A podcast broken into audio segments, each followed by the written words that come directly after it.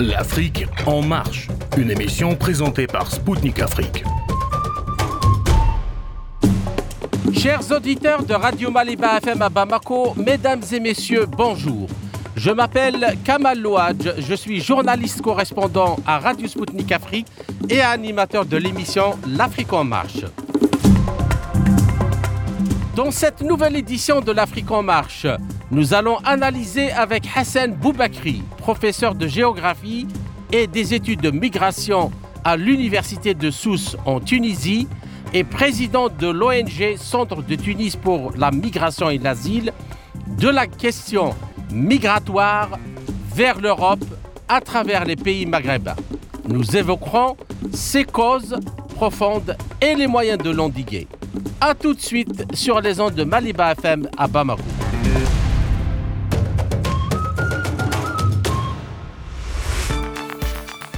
La chef du gouvernement italien, Giorgia Meloni, a appelé l'Union européenne à se mobiliser afin d'éviter la banqueroute de la Tunisie, dont les négociations avec le FMI relatives à un prêt d'un milliard et demi de dollars sont bloquées depuis des mois. Nous risquons une invasion si l'Europe ne bouge pas, a-t-elle averti. Selon Giorgia Meloni, les chiffres des migrants ont triplé par rapport au premier mois de 2022. Et Mme Meloni avait également menacé de faire appel à l'OTAN pour patrouiller à la frontière libyenne. Or, ce bras de fer entre Rome et Bruxelles sur la question migratoire, sur fond de la crise politique et économique en Tunisie, cache une réalité bien plus complexe. Celle-ci ne peut être comprise et résolue que dans un cadre plus global tenant compte de tous les facteurs, aussi bien historiques, socio-économiques, sécuritaires et politiques l'ayant provoqué. En effet, la scène migratoire méditerranéenne a enregistré des bouleversements de grande ampleur liés fondamentalement aux retombées des guerres en Syrie, en Libye, en Afghanistan et en Irak. 2,5 millions de traversées des frontières maritimes et terrestres européennes ont été enregistrées entre 2008 et 2013, dont 80, soit 2 millions entre 2014 et 2020. Le transit par la Turquie en direction des Balkans et par le Liban en direction de Chypre représente 60 des flux enregistrés entre 2008 et 2020. Les deux bassins méditerranéens oriental et occidental, directement concernés par les traversées à partir des quatre pays de l'Afrique du Nord, représentent les 40% restants. 6,5% à partir du Maroc et de l'Algérie en direction de l'Espagne et très rarement la Sardaigne et 33,5% à partir de la Libye et de la Tunisie en direction de Lampedusa, de la Sicile et très rarement vers Malte.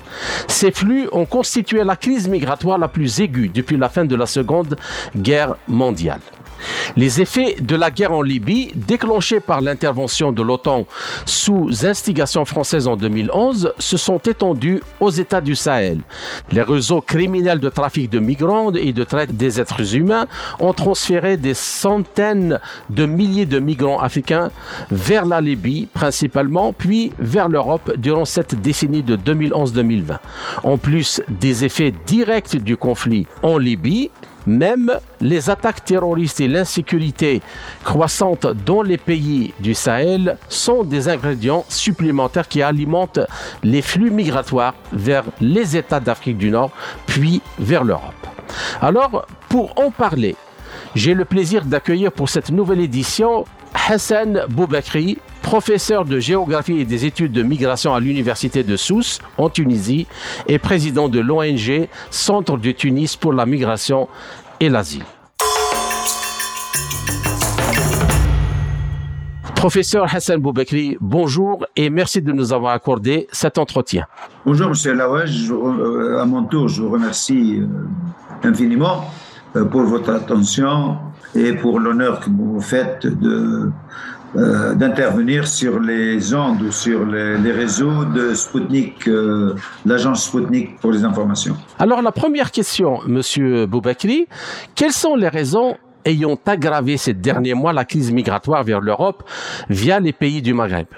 Et euh, comme cette polémique qui a éclaté, ça fait quelques jours, est-ce que l'octroi d'un prêt d'un milliard et demi de dollars par l'UFM à la Tunisie est susceptible d'en venir euh, à bout? Qu'en pensez-vous? Bon, alors, euh, évidemment, bon, la Tunisie, n'oublions pas que la Tunisie fait partie de l'Afrique du Nord et que l'Afrique du Nord fait partie, c'est le voisinage sud de l'Europe mais en même temps, euh, l'Europe est notre voisin du Nord. Donc nous, on se, par souci en quelque sorte de, de, nord-africanisme, de nord-africain centrisme, on peut dire que nous aussi, nous avons notre voisinage sud qui est l'Afrique subsaharienne et nous, nous, avons notre voisinage nord qui est l'Europe. Donc, euh, en d'autres termes, nous avons des enjeux et des défis en matière de migration euh, pour des raisons euh, multiples. Euh, D'abord, la, la, la, géographie, je veux dire la loi de la géographie, qui fait que nous sommes, la Tunisie, mais l'Afrique du Nord en général, nous sommes quand même les voisins de, de, de l'Europe et nous sépare de l'Europe parfois quelques, comme pour le Maroc, Gibraltar, c'est quelques 14 kilomètres, ou pour Lampedusa, ou la Sicile, c'est une centaine de, de kilomètres. Ouais. Donc, et euh, je veux dire, l'histoire de la mobilité, des échanges humains euh, entre d'un côté l'Afrique du Nord et de l'autre côté l'Europe, et deuxièmement entre l'Afrique du Nord et le sud du Sahara, la région du Sahel, sont, euh, revient à l'Antiquité. Rappelez-vous qu'il y, a, qu'il y avait le commerce des caravanes, mmh. tous les échanges humains et économiques depuis l'Antiquité entre l'Afrique du Nord et l'Afrique subsaharienne, comme entre l'Afrique du Nord et l'Europe du Sud avec les empires romains, euh, grecs, etc.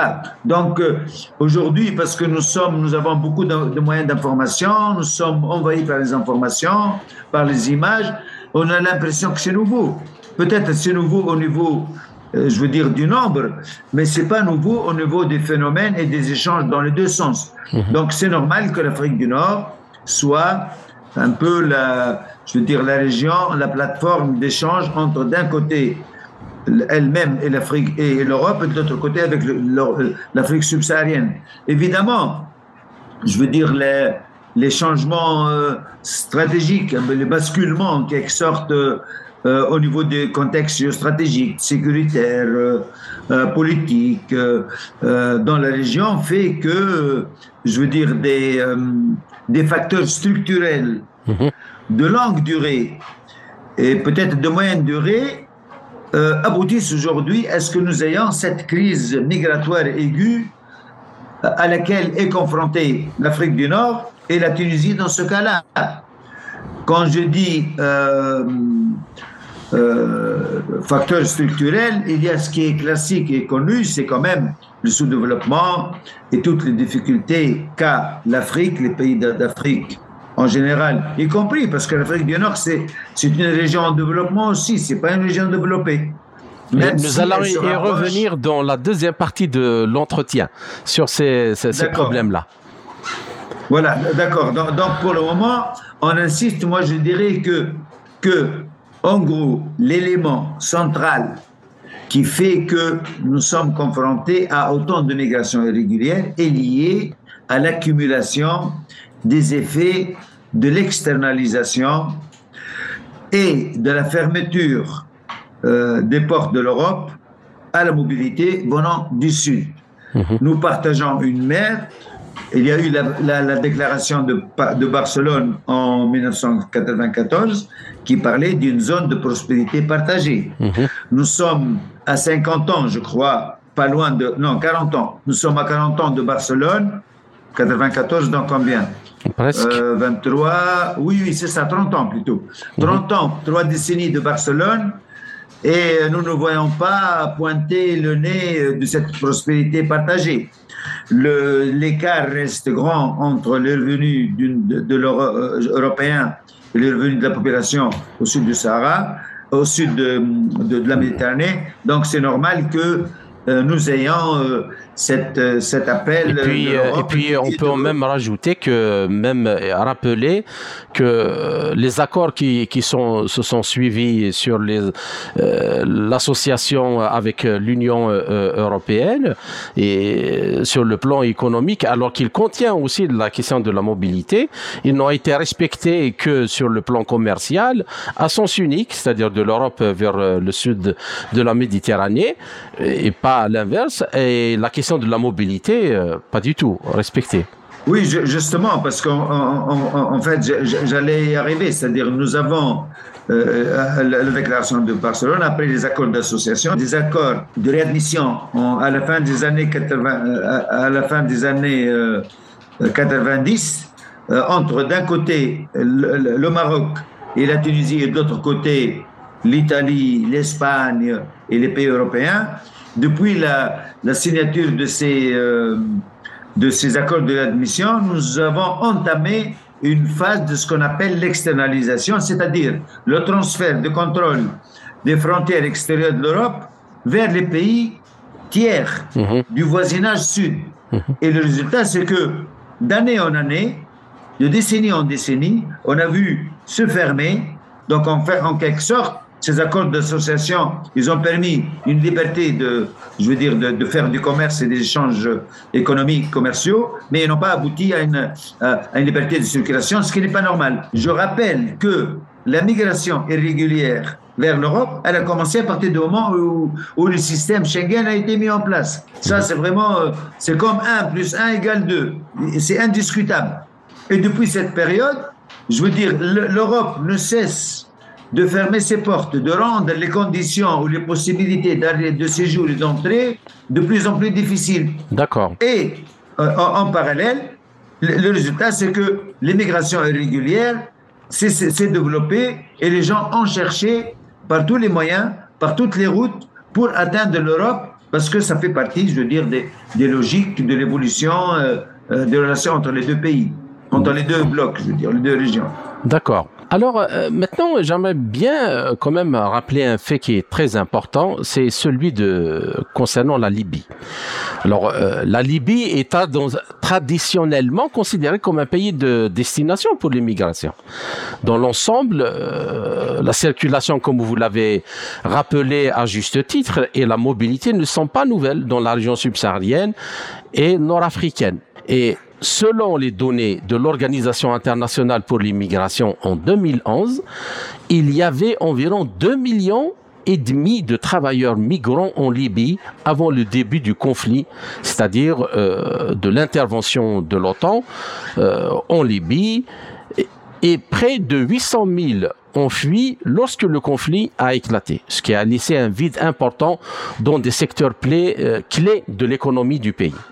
Et il faut aussi rappeler une chose, c'est que la population de l'époque se composait, c'est-à-dire des migrants, se composait principalement de personnes originaires des pays voisins, mais comprenait également un certain nombre de ressortissants des pays d'Asie, d'Europe de l'Est, qui avaient cherché du travail en Libye au fil des années. Alors, la question ainsi euh, n'est-il pas évident que c'est la destruction de l'État libyen en 2011 qui a fait exploser le phénomène migratoire vers l'Europe Et n'est-il pas plus judicieux de faire cesser les armes dans ce pays veiller à sa reconstruction pour mettre un terme à ce fléau au lieu de dépenser de l'argent pour euh, contenir les migrants sur son sol dans le cadre de cette politique d'externalisation ou comme sur celui des, des voisins maghrébins. Oui, là, vous évoquez euh, une question que je traite depuis euh, au moins deux décennies, parce que, comme vous l'avez dit, euh, la Libye, n'oublions pas, avant 2011, était le premier pays d'immigration en Afrique. Il mhm. était le premier pays. Absolument. Ce n'est qu'après 2011 que la Côte d'Ivoire et l'Afrique, la République sud-africaine sont devenus les premiers pays. Tu as, nous avons euh, l'Afrique du Sud qui est maintenant le premier pôle d'immigration, de destination, suivi euh, par la Côte d'Ivoire et peut-être, euh, je veux dire, d'autres pays qui, qui, qui, reçoivent des, surtout des réfugiés. Donc la Libye, c'est normal. Elle était, ça c'était le, euh, l'ex-ministre de, des Affaires étrangères de la Libye, Abdeslam Triki, mhm. qui avait déclaré en 2008 ou 9, je crois, euh, que la Libye accueillait 2,5 millions de migrants. Ces migrants venaient, comme vous l'avez dit, essentiellement des pays voisins, arabes d'ailleurs. Les plus grandes communautés, c'était les Égyptiens, c'était les Soudanais, les Tchadiens et pas mal aussi de, pays d'Afrique subsaharienne, parce que, et bien sûr, et même, je veux dire, depuis les années 70, pour les, les Asiatiques, les Philippins, les Turcs, les Bengalais, euh, bon, ils étaient nombreux, les, Syriens, les Palestiniens, mais la, la Libye s'est ouverte à l'Afrique pour deux raisons. Les raisons historiques, d'abord, n'oublions pas que la diaspora libyenne qui était dispersée jusqu'au lac Tchad, dans après l'invasion de la Libye euh, par l'Italie en 1911, a donné lieu à des diasporas qui étaient installées dans le voisinage sahélien euh, de, mhm. de, la Libye. Et après l'indépendance de la Libye, une partie de ces populations sont rentrées en Libye, tout en gardant des réseaux euh, familiaux, des familles matrimoniaux. On, a, on est allé même jusqu'à trouver des euh, Tchadiens d'origine libyenne euh, qui font partie de la diaspora tchadienne à Paris. Mhm. Et dans les pays, surtout, je veux dire, les pays euh, en, France en général. Donc, c'est normal que la, Libye soit ouverte sur l'Afrique. Et à cela s'ajoute l'effet d'embargo. Quand le, le, régime de Kadhafi s'est retrouvé en face du monde, le monde arabe, il a appliqué l'embargo le monde occidental a appliqué l'embargo, mais pas tous les pays africains. C'est pour ça qu'il a ouvert les portes de la Libye, je veux dire, aux, Africains. Mhm. Donc, en quelque sorte, avant 2011, il y a une forte tradition, je veux dire, de migration en Libye, ajoutée au fait que, essentiellement, parce que la Libye est un pays de rente pétrolière, mhm. et pour sa construction les années 70-80, c'est la main-d'œuvre étrangère tchadienne, soudanaise, essentiellement égyptienne, mais aussi de plus en plus subsaharienne, qui s'est retrouvée en Libye. Alors, arrivé en 2011, je veux dire, les subsahariens se sont retrouvés, comme on dit, entre le marteau et l'enclume. Ils étaient considérés comme des mercenaires par les, euh, ce qu'on appelle les révolutionnaires, c'est-à-dire les, euh, les, les, rebelles, et ils étaient poussés par Kadhafi pour partir en, Italie pour faire pression sur euh, Berlusconi sur l'Italie. C'est ce qui fait que nous avons eu à peu près 35 000 arrivées de migrants subsahariens euh, en, euh, à Lampedusa en 2011. Mmh. Et puis en 2012-13, ça s'est calmé.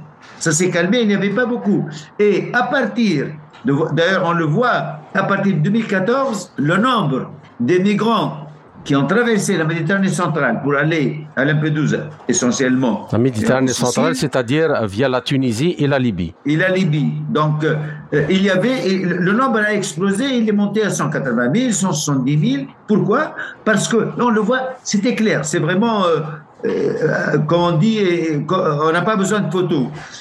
2014, la reprise de la guerre civile en Libye. Il a abouti à la destruction de l'État. L'État a été détruit déjà mhm.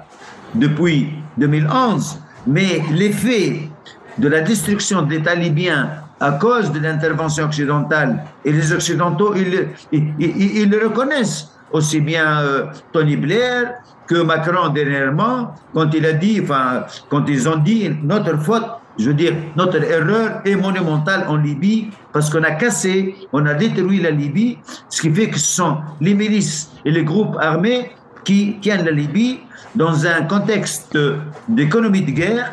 Et dans ce cas-là, de quoi ils vont vivre quand il n'y a plus de bataille, il n'y a plus d'argent pour payer la bataille, je veux dire, et, et les combats, ce sont, je veux dire, la, traite des personnes et le trafic de migrants qui deviennent la principale source des milices. Mais euh, c'est-à-dire que, mais euh, on euh, donc d'un point de vue primordial, quand la Libye recevait 2 millions et demi de, migrants, bien sûr, casser un pays comme ça, il, ne faut pas après par la suite se plaindre ou s'offusquer du fait qu'il y a des milliers de, de gens qui partent vers le nord parce que il faut bien qu'ils vivent. Totalement, oui, bien sûr, parce que si la Libye était restée stable, même aujourd'hui, si demain, la Libye devenait stable, vous pouvez être sûr qu'elle va euh, faire appel et elle va accueillir beaucoup de travailleurs migrants d'Afrique subsaharienne et que peut-être 80% des subsahariens qui veulent partir en Europe aujourd'hui, fuyant la guerre, fuyant les abus, euh, on est arrivé quand même à des euh,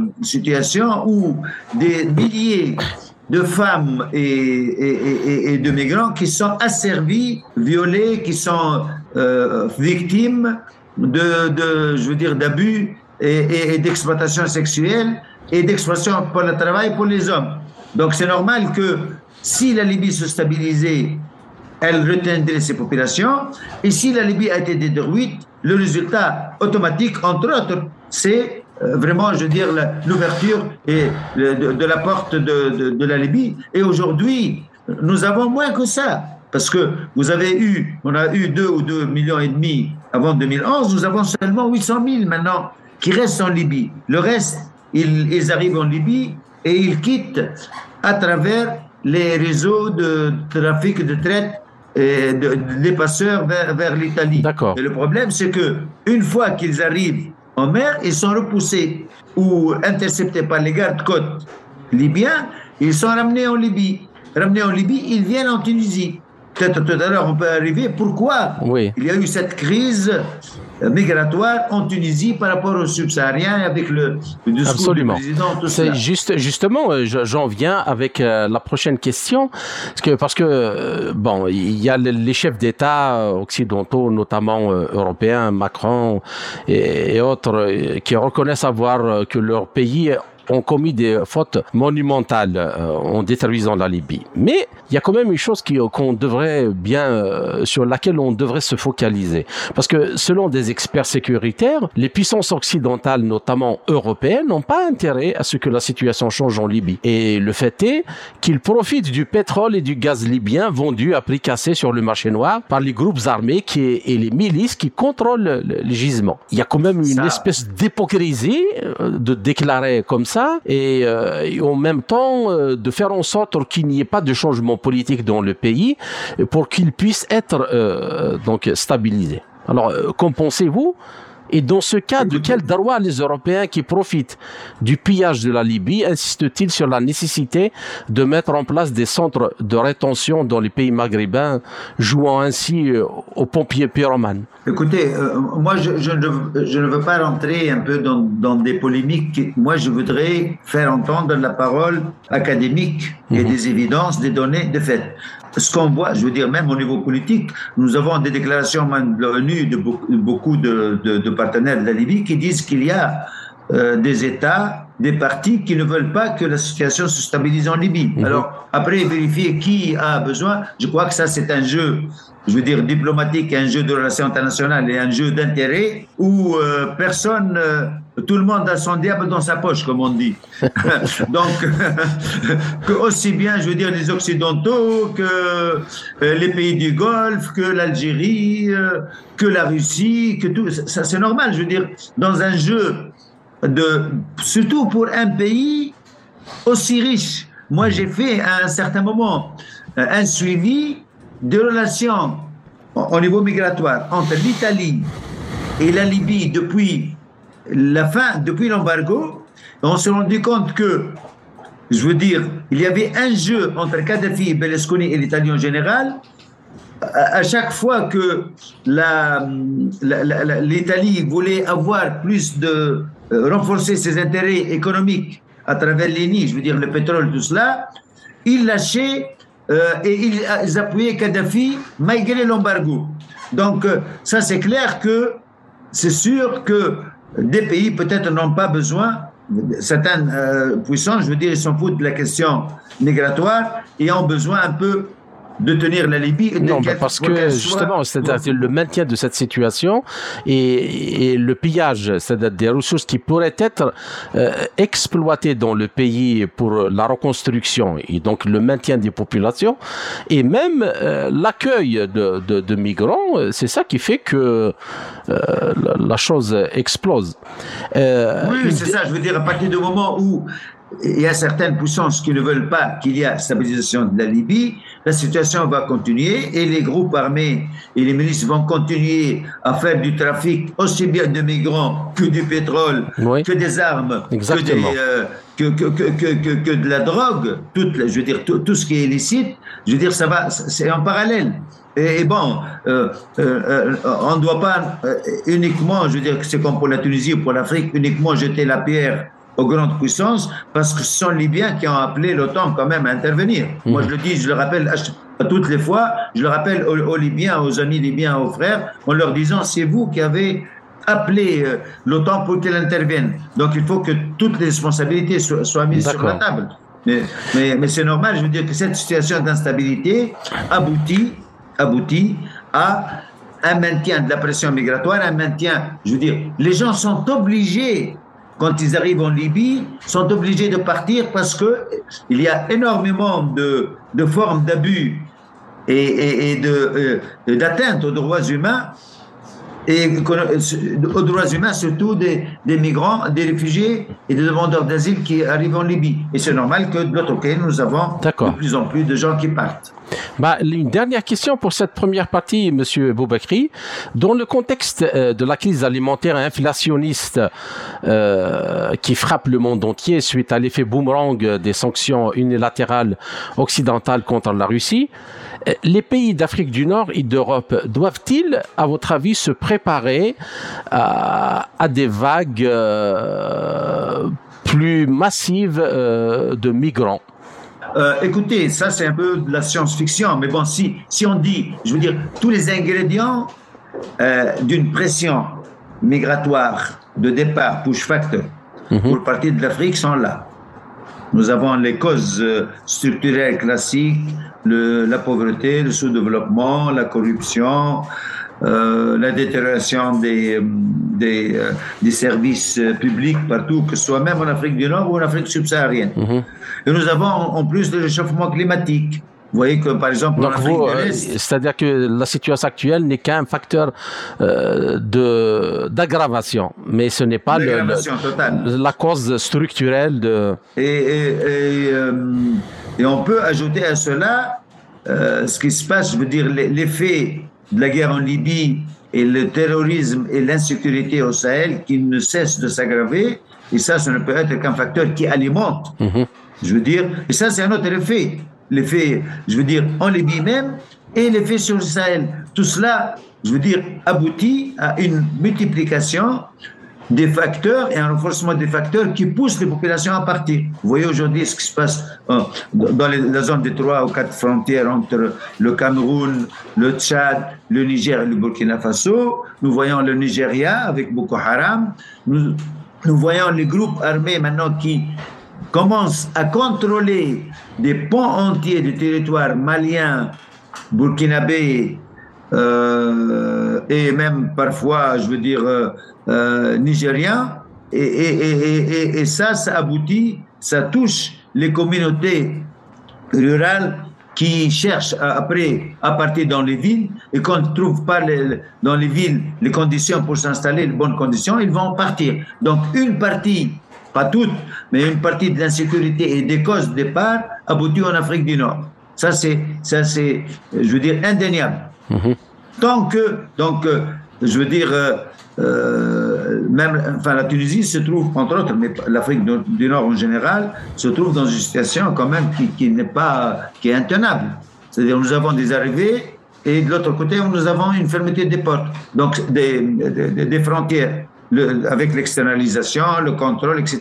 Le résultat, c'est que, en quelque sorte, l'Afrique du Nord devient une prison à, porte ouverte aussi bien pour les populations subsahariennes qui ne peuvent plus aller en Afrique, en Europe, que les populations subsahariennes qui arrivent euh, en Afrique du Nord par les routes, euh, je veux dire, sahariennes surtout, et après, ils ne peuvent plus partir en Europe, ils restent. Mais euh, ce, problème, je, dirais qu'il est même le même, même pour les, les, populations de, de, ces pays eux-mêmes.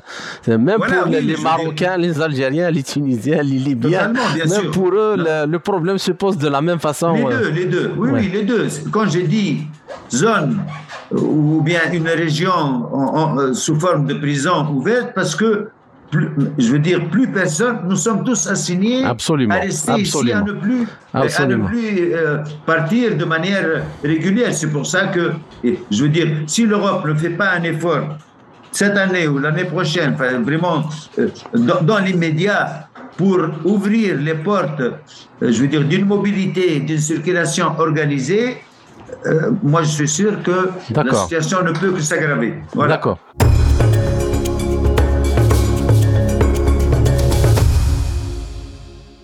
Je rappelle que mon invité est aujourd'hui Hassan Boubekri, professeur de géographie et des études de migration à l'Université de Sousse en Tunisie et président de l'ONG Centre de Tunis pour la migration et l'asile.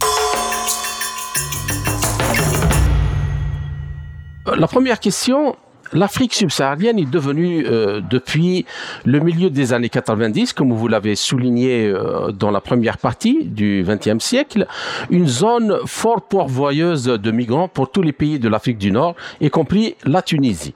Et les facteurs essentiels de, cette dynamique, euh, qui ont joué un rôle déterminant dans ce développement migratoire, c'est l'explosion démographique, l'élargissement de l'écart de développement avec les pays de l'Afrique du Nord et avec les pays développés, c'est-à-dire de, l'autre rive de la Méditerranée, en Europe, l'éclatement des guerres civiles et ethniques en Afrique orientale, centrale, occidentale, etc.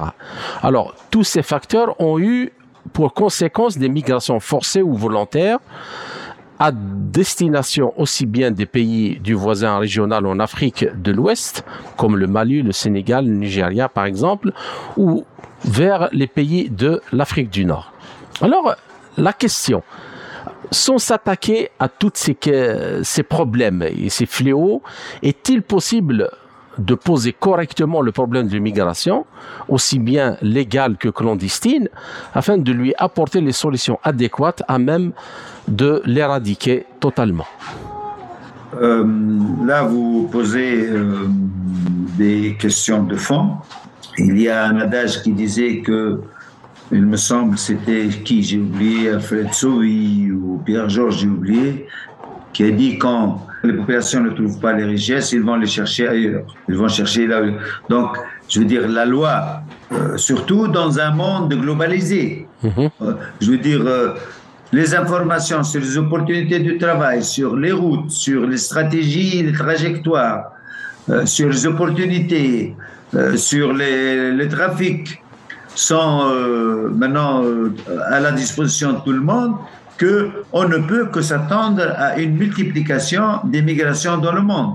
Il ne faut pas, faut pas oublier que, euh, je veux dire, il y a une accélération du nombre de migrants dans le monde. On est, maintenant, on n'est pas loin de 300 millions de personnes qui vivent hors de leur pays d'origine. Mm-hmm.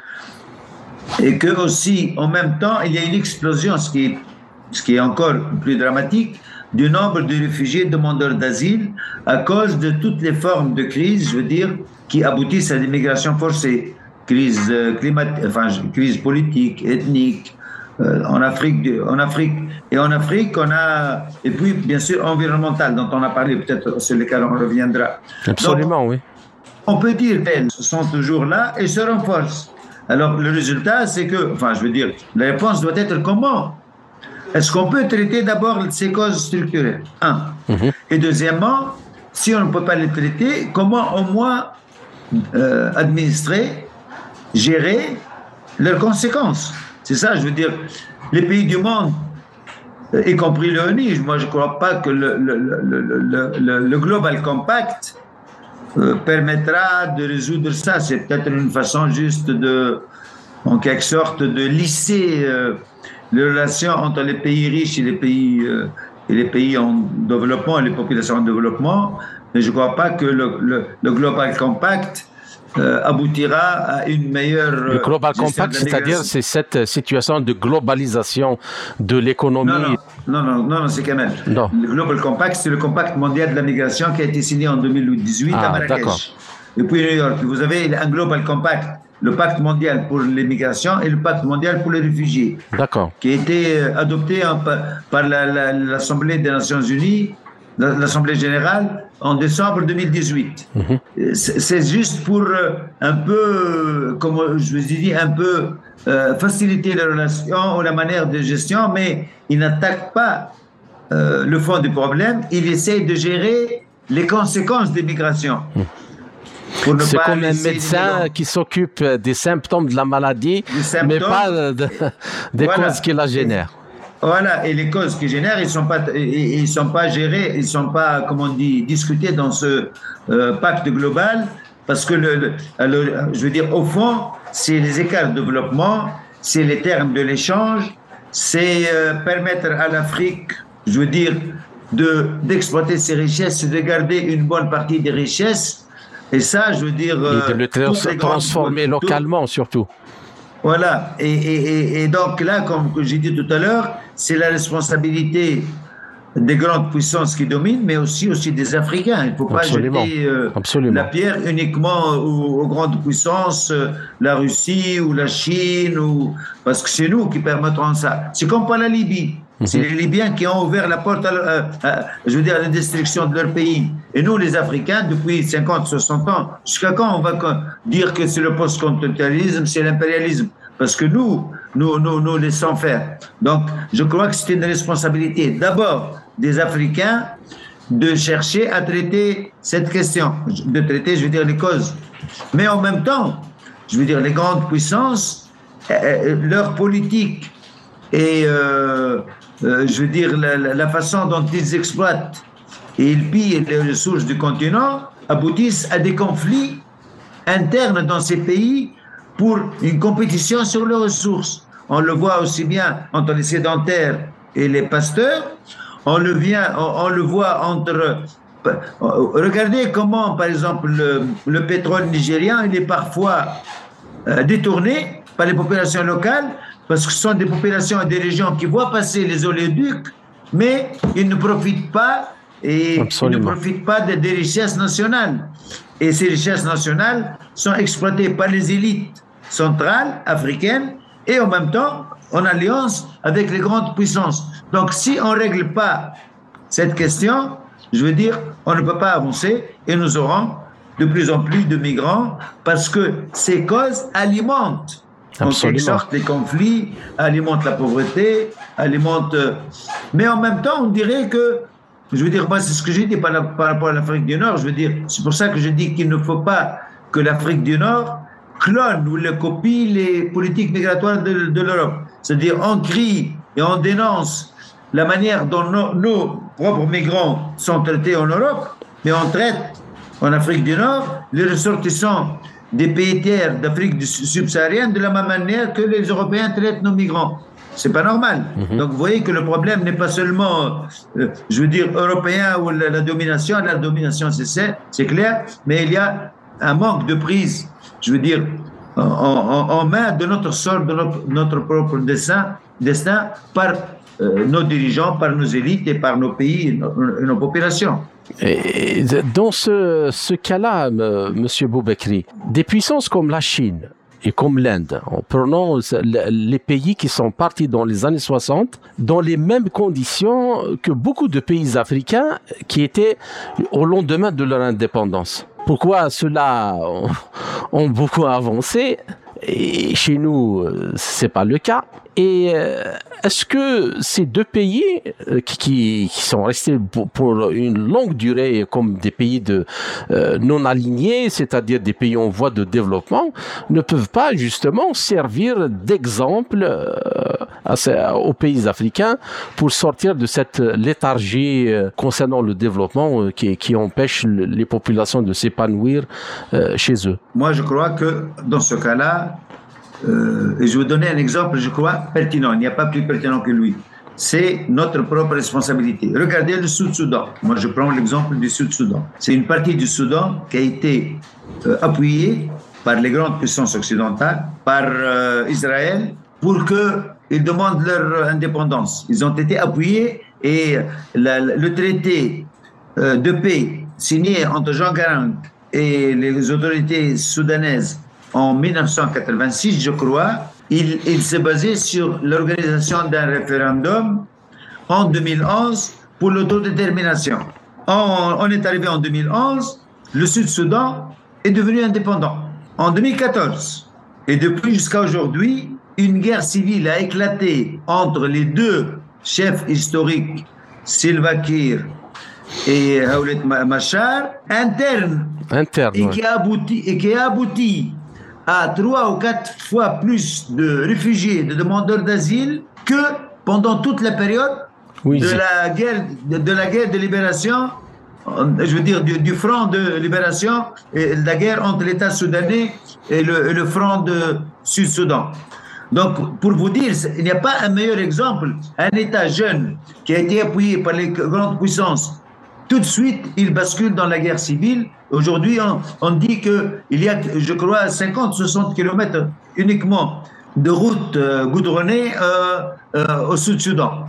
Et que la population, je veux dire, je veux dire la, la guerre civile est tellement sévère, je veux dire, et dramatique que, je veux dire, les populations ne peuvent plus même revenir derrière. Regardez la- le, le cas de l'Afrique, la République centrafricaine. Euh, la- je veux dire, le conflit entre les Séléka et les Balaka. Je ne sais pas si vous connaissez le, Oui, oui, oui, ça, entre les musulmans et les chrétiens.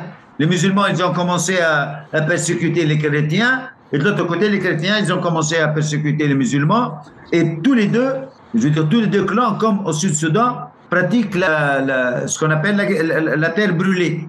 Donc, dans ce cas-là, comment voulez-vous? Est-ce que, est-ce que, je veux dire, le cas, ces deux cas sont euh, le résultat de, de, de grandes puissances Non.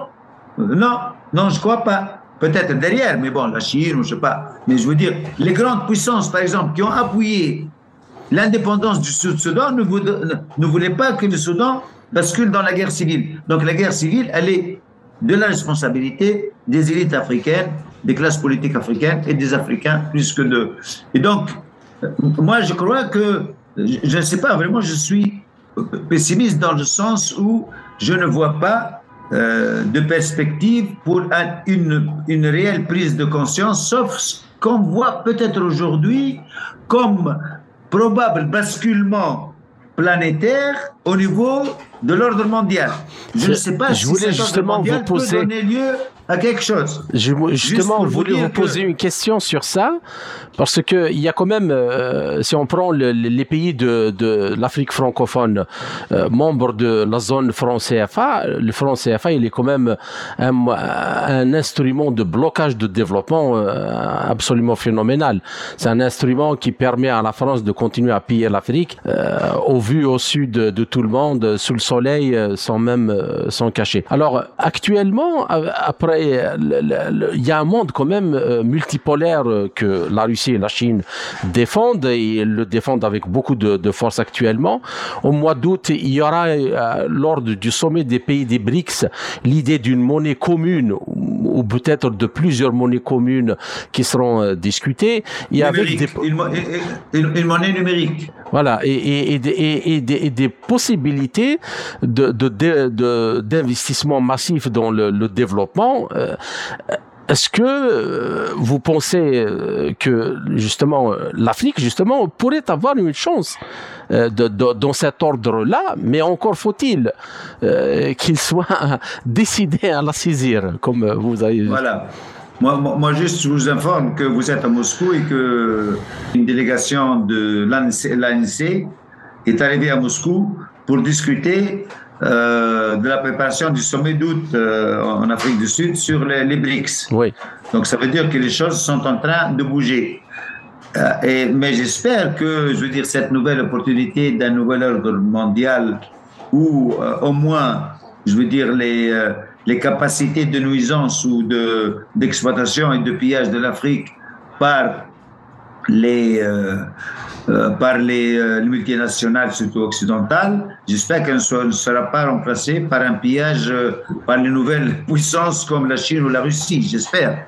Donc, et ça, ça ne dépend que des Africains, puisque nous avons quand même de grandes puissances africaines. Maintenant, nous avons l'Algérie, nous avons, je veux dire, l'Afrique du Sud, nous avons en partie le Nigeria, nous avons l'Éthiopie, nous avons le Kenya, quand même qui sont le Congo, la RDC, quand même qui sont de grandes puissances au niveau des ressources, euh, mais euh, qui n'ont pas aujourd'hui, je veux dire, les, les moyens au moins de contrôler leur destin et de contrôler leurs ressources. Si ce basculement de l'ordre mondial que nous souhaitons aboutit à, je veux dire, à une prise en main du destin de l'Afrique, peut-être que ça ne sera pas dans 10 ans, ça ne sera pas dans 20 ans, peut-être dans 3-4 décennies, peut-être arrivera-t-on un jour où nous allons, nous allons voir les flux migratoires s'inverser dans le sens où les Africains vont trouver sur place euh, les moyens de survivre et de bien vivre même euh, par rapport à aujourd'hui où nous sommes dans une situation où nous sommes, nous essayons de rentrer, nous sommes aux portes des pays riches alors que ces pays riches sont déjà en déclin.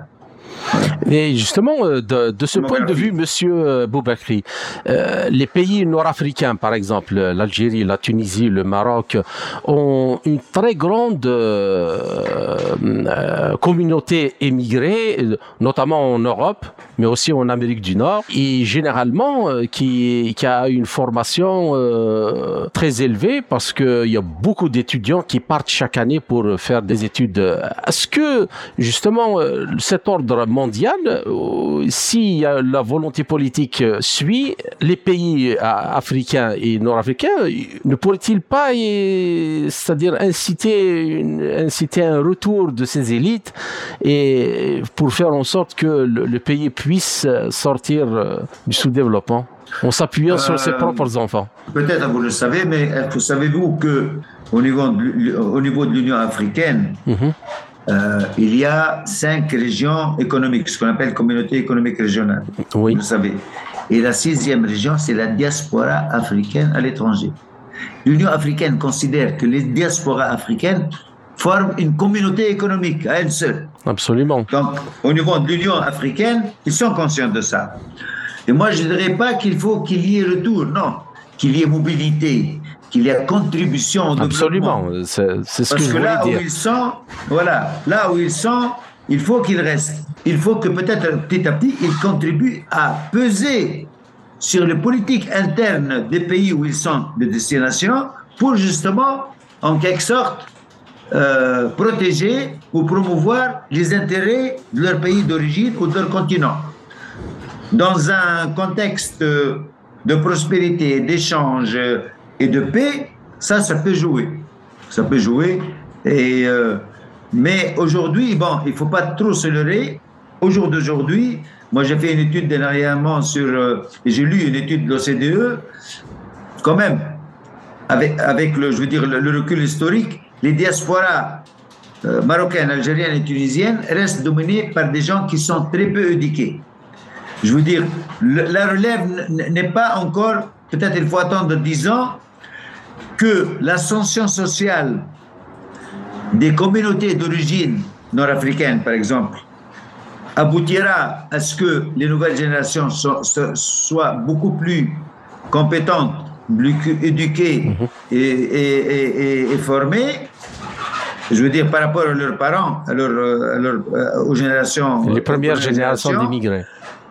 Voilà. Et deuxièmement, il y a une alimentation par l'arrivée des compétences algériennes qui viennent d'Afrique du Nord parce qu'ils ne trouvent pas, justement, comme la diaspora africaine, ils ne trouvent pas les, les conditions, les opportunités pour se développer, donc ils arrivent en Afrique. Donc petit à petit. Euh, mais justement, euh, c'est une question, euh, moi-même me trouvant à l'étranger, c'est une question qu'on se pose tous. C'est-à-dire que la communauté émigrée, euh, justement, euh, soulève ce problème à chaque fois. Mais pourquoi pas ne pas poser la question de créer les moyens euh, Il faut les créer. Il ne faut pas juste attendre ce que ce qu'ils soient. Non, non, mais au moins, je veux dire, au moins les créer pour ceux qui ne sont pas encore partis. c'est ça. Les créer, c'est, je veux dire, parce qu'on le voit je veux dire, l'autre jour, j'ai participé à une émission avec le ministère de la Santé sur la, la fuite des cerveaux, c'est-à-dire le départ des médecins. Mhm. Comme partout, en Algérie, au Maroc, en Afrique, en Tunisie. Et euh, il y a trois, trois ingrédients qui, qui, qui, alimentent cet exode. Un, c'est les, salaires et les revenus qui, sont, qui restent très bas. Deux, c'est les conditions de travail et de promotion, c'est vraiment les laboratoires, les moyens, euh, et troisièmement, c'est aussi les relations professionnelles. Les relations professionnelles restent très paternalistes entre je veux dire les médecins seniors, etc. Donc, s'il y a réforme, il faut réformer à, trois niveaux. Au niveau des, des, revenus, au niveau des conditions d'épanouissement scientifique de ces euh, compétences, et troisièmement, au niveau, je veux dire, euh, euh, d'un épanouissement professionnel, dans le sens où il ne faut pas que les, les, les, je veux dire, les seniors bloquent la, promotion des, des, des, des, juniors. C'est ça. Si, on veut vraiment traiter cette question de, de départ des, migrants. Mais quand même, en gros, on peut dire que l'élément fondamental, c'est la différence de revenus entre euh, les médecins ou les ingénieurs qui, qui, partent en Europe et ceux qui restent dans leur propre pays où leur salaire ne représente même pas le cinquième de ce qu'ils peuvent gagner en Europe. C'est ça. D'accord. Et euh, dans le, cadre d'organisation régionale, prenons l'exemple, par exemple, les pays maghrébins. Donc, euh, il y a des pays euh, qui ont des ressources financières énormes comme l'Algérie. Euh, il y a d'autres pays moins, mais il y a la, ressource euh, humaine euh, qui est très importante. Par exemple, le cas de la Tunisie, j'en ai connu beaucoup moi-même en, Europe. Donc, est-ce qu'il n'y a pas un travail, en plus du travail qui peut être, qui doit être fait individuellement, et de manière endogène pour chaque pays, il n'y a pas quelque chose qu'on pourrait faire ensemble en coopération opérant euh, sur des domaines différents pour justement euh, faire en sorte que les choses bougent et que cette, euh, ce pont de coopération avec la diaspora à l'étranger puisse s'établir très vite. Vous soulevez une question qui est liée au cadre à partir duquel on est parti, qui est la question migratoire. Absolument. je veux dire, les pays d'Afrique du Nord, du Maghreb donc, surtout, discutent de manière individuelle avec les Européens, alors que les Européens discutent de manière collective. collective Nous avons la Commission européenne, nous avons l'Union européenne, nous avons les commissaires européens, et, nous, parfois nous, nous sommes sous double pression. La pression de la Commission avec ses commissaires et la, et, et la pression des États membres de l'Union européenne.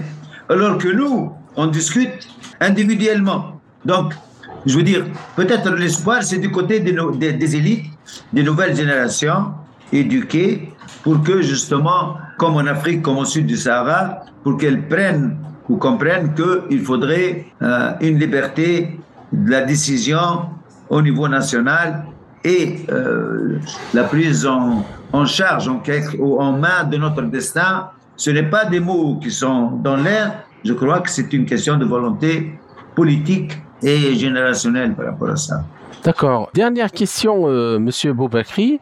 Concrètement, que doivent faire les, pays euh, nord-africains ou subsahariens, justement pour pallier à ces problèmes d'assainissement de, la vie publique, euh, de la dépréciation de la valeur des diplômes, l'inadéquation entre la formation et les emplois, la mauvaise gouvernance, la pauvreté, les salaires bas?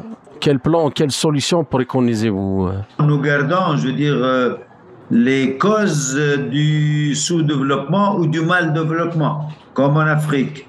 Tant, parce que comme je dis, ce diagnostic, il a été fait depuis les années 90 et surtout depuis les années, clairement depuis les années 2000, c'est-à-dire à partir de l'année 2000. Et pourtant, on n'est pas plus, on a autant toujours de chômage, on a autant de corruption, même, regardez la Tunisie, je veux dire, qui était, on, disait que, je veux dire, la classe politique, le régime de Ben Ali était corrompu, mais après 2011, la corruption a touché et a été, a continué à toucher de plus larges pans de la société. Toute la société toute est devenue corrompue. C'est ce qu'on appelle une démocratisation. C'est comme une démocratisation de la, de la corruption, exactement comme, euh, comme dans son, le pays voisin à côté, à côté en Algérie. Voilà, donc euh, c'est pour vous dire, je veux dire que c'est pour ça, moi, quand, quand on a commencé l'interview, j'ai dit une partie des, euh, des facteurs structurels de la migration irrégulière des Maghrébins, des Tunisiens ou des Algériens est liée à notre manière, à notre comment, la gouvernance, la mauvaise gouvernance politique et économique chez nous. Si on, on dit que les migrants irréguliers, ils, quand ils partent, ils, votent par les pieds, on dit, parce qu'ils ne veulent plus rester. Donc c'est une, manière, je veux dire, de punir les classes euh, dirigeantes quand on parle de manière régulière, parce qu'on n'a plus d'opportunités, on n'a plus de, confiance dans, dans, le pays. Donc euh, je crois que on ne peut pas euh, chercher à créer la roue, comme on dit. Il faudrait tout simplement euh, je veux dire, euh, mettre en place les conditions d'une transparence de la vie publique et une démocratisation, une euh, tolérance et une capacité d'être, je veux dire, de respecter les lois dans tous les pays. Je veux dire, ça, c'est les conditions pour que la vie politique soit assainie. L'assainissement de la vie politique aboutira à un assainissement de l'investissement et de la vie économique. Et c'est comme ça que, petit à petit, je veux dire, les richesses sont créées, les emplois sont créés, parce qu'il y a un retour de, de la confiance. Sans ça, on restera aussi bien au, au, nord du Sahara qu'au sud du Sahara. On restera sur euh, ce diagnostic un peu de, je veux dire, de désenchantement 70 ans après euh, les indépendances. Il ne faut pas oublier. On est mhm. bientôt à cette décennie des indépendances. Il ne faut pas continuer à, se cacher derrière les, les prétextes de l'impérialisme, de la domination. Oui, il faut les combattre, mais je suis sûr que l'impérialisme et le, la domination et le néocolonialisme ne peuvent être combattus que par un assainissement de la vie publique chez nous.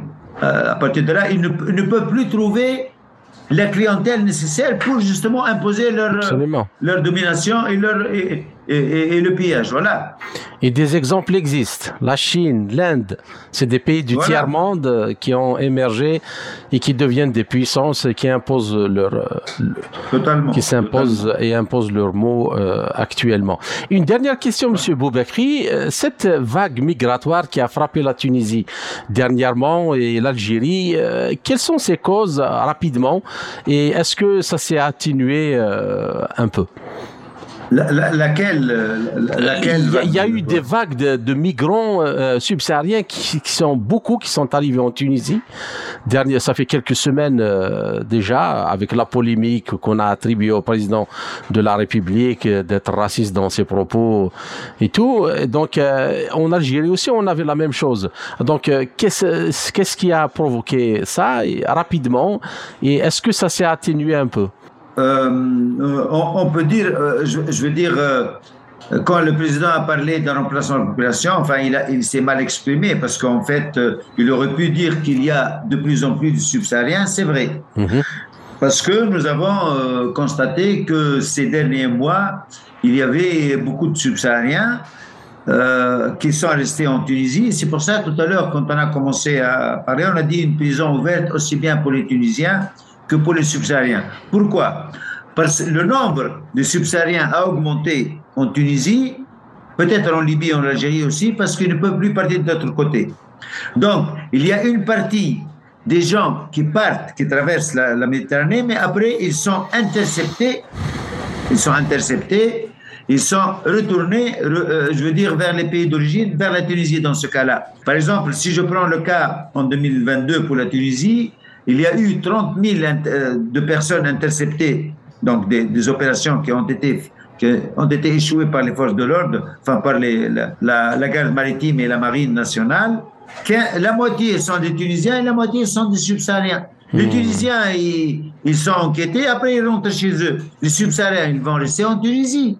Et maintenant, les choses se sont un peu calmées parce que même les autorités, la police, passe dans les rues et dit qu'il ne faut pas toucher aux, subsahariens. Et toute personne, tout abus sera puni en quelque sorte si jamais les subsahariens sont touchés. Donc les choses se calment, disons.